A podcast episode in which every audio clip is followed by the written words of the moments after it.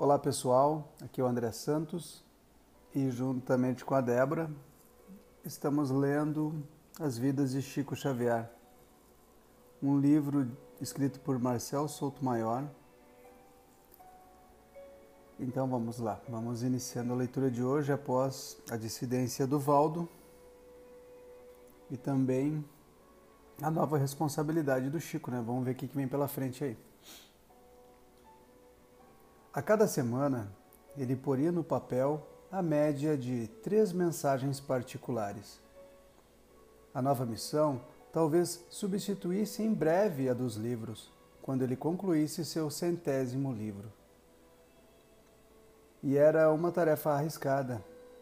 A atenção dos parentes em busca de notícias de seus mortos chegava ao descontrole, e numa noite, em sessão pública, um espírito amiga, um espírita amigo de Chico Xavier, duvidou de uma mensagem mandada por um familiar do outro mundo e cuspiu no rosto do médium. Chico se enxugou com um lenço, desabafou com amigos e, em casa, ele chorou. Emmanuel apareceu. Em vez de palavras de consolo, mais uma ordem. Quando alguém cuspir em seu rosto, diga simplesmente que a chuva molhou sua face. Se alguém pedir explicações, não reclame. Chico evitava as queixas e escrevia sem parar. Apesar das dores provocadas por um tumor na próstata, aguentou o sofrimento enquanto pôde. Mas a cirurgia era inevitável. Zé Arigó o médium que incorporava o Dr. Fritz e realizava cirurgias sem anestesia se ofereceu para operar o colega. Chico recusou a oferta e preferiu se internar numa clínica em São Paulo. Antes, tomou cuidado de entregar ao Dr. Elias Barbosa documentos particulares. Ninguém sabe o que pode acontecer. Ele foi para o centro cirúrgico e provocou mais uma polêmica. Por que não aceitou a oferta do Dr. Fritz, tão requisitado na época? Ele duvidava dos poderes, poderes do espírito? O protegido de Emmanuel se limitou a repetir a mesma resposta dada a Arigó. Como eu ficaria diante de tanto sofredor que me de, todo, de tanto sofredor que me procura e que vai a caminho do bisturi como boi para o matadouro? E eu vou querer facilidades? Eu tenho que me eu tenho que me operar como os outros, sofrendo como eles. Anos mais tarde, num desabafo, Chico deixaria de lado a diplomacia e diria: Sou contra a história de meter o canivete no corpo dos outros sem ser médico. O médico estudou bastante anatomia, patologia e, por isso, está habilitado a fazer a cirurgia. Porque eu, sendo médium, vou agora pegar uma faca e abrir o corpo de um cristão sem ser considerado um criminoso. Já recuperado da cirurgia da próstata, Chico recebeu outra orientação de seu guia. Às vésperas de concluir seu livro número 100, ele poderia dar entrevistas na TV para atingir um número maior de pessoas. No dia 6 de maio de 1968, ele conversou com o repórter Saulo Gomes, da TV Tupi de São Paulo, na Comunhão Espírita Cristã. Deu uma aula de espiritismo. Para ele, os Sovinas, ao guardarem dinheiro, operavam no mesmo organismo social e correspondente a uma trombose na circulação do sangue. A caridade era uma boa saída. O suicídio gerava consequências desastrosas. Ele reencontrou amigos suicidas, mortos com tiros no ouvido, reencarnados como crianças retardadas em estado de extrema idiotia.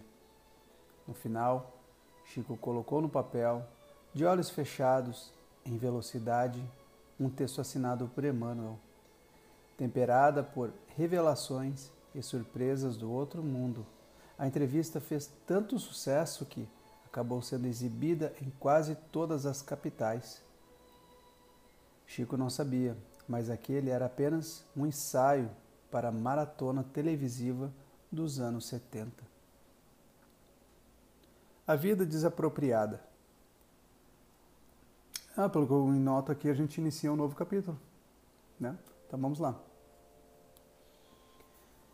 Em 1969, Chico Xavier pingou finalmente o ponto final em seu centésimo livro. Poetas redivivos sentiu vontade de correr pelas ruas, de gritar, de festejar. Tinha cumprido o acordo assumido com Emmanuel dez anos antes aos 59 anos, estava pronto para diminuir o ritmo. Só que não, né? Todo mundo sabe que não. Chegou até a avisar um amigo, o Ranieri. Dizia ele: Já escrevi muitos livros, livros, livros, livros. Agora é preciso o povo executar. A mensagem já, é, já está dada. O anúncio foi precipitado. Chico ouviu uma contra-ordem de seu guia e ficou perplexo. Estou na obrigação de dizer a você que os mentores da vida superior que nos orientam expediram uma instrução. Ela determina que a sua atual reencarnação seja desapropriada em benefícios da divulgação dos princípios espíritas cristãos. Sua existência, do ponto de vista físico, fica à disposição das entidades espirituais que possam colaborar na execução das mensagens e livros, enquanto seu corpo se mostre apto para nossas atividades. O Chico não se conformou. Devo trabalhar na recepção de mensagens em livros até o final de minha vida atual? Sim, não temos outra alternativa. O autor dos 100 livros insistiu. E se eu não quiser? A doutrina espírita ensina que somos portadores de livre arbítrio para decidir sobre os nossos próprios caminhos. Emmanuel sorriu e deu um veredito.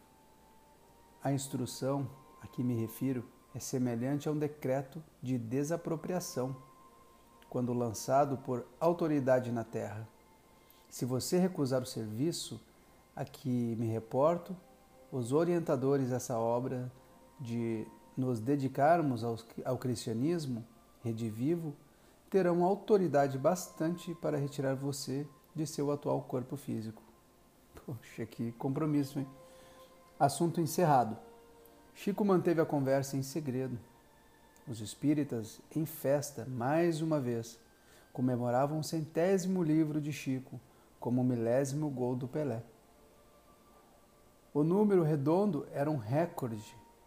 Chico era saudado como o único entre escritores vivos, com 100 obras publicadas no país. Vendia dez vezes mais que Carlos Drummond de Andrade. Só o best-seller Jorge Amado era páreo para ele. Entre os autores brasileiros de sucesso, era o mais eclético. Sua obra incluía reportagens, poemas, crônicas, títulos infantis, contos e romances históricos. Num dos jantares oferecido a ele, o desapropriado, entre aspas, dispensou os elogios e apelou para mais um de seus trocadilhos. Esse é o meu livro número 100, mas com S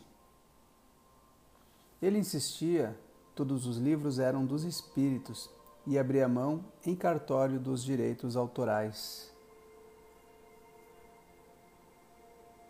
Bom, gente, então eu vou ficando por aqui, né? Vou deixando a continuação dessa leitura para Débora, né? E a gente não deixa de observar quão quão era duro com ele era o Emmanuel, né? Mas tinha também todo um planejamento vindo de cima, que não dependia apenas do Emmanuel. O Emmanuel era o, o executor né, da ordem e o Chico era o cara que fazia, né? tinha que trabalhar.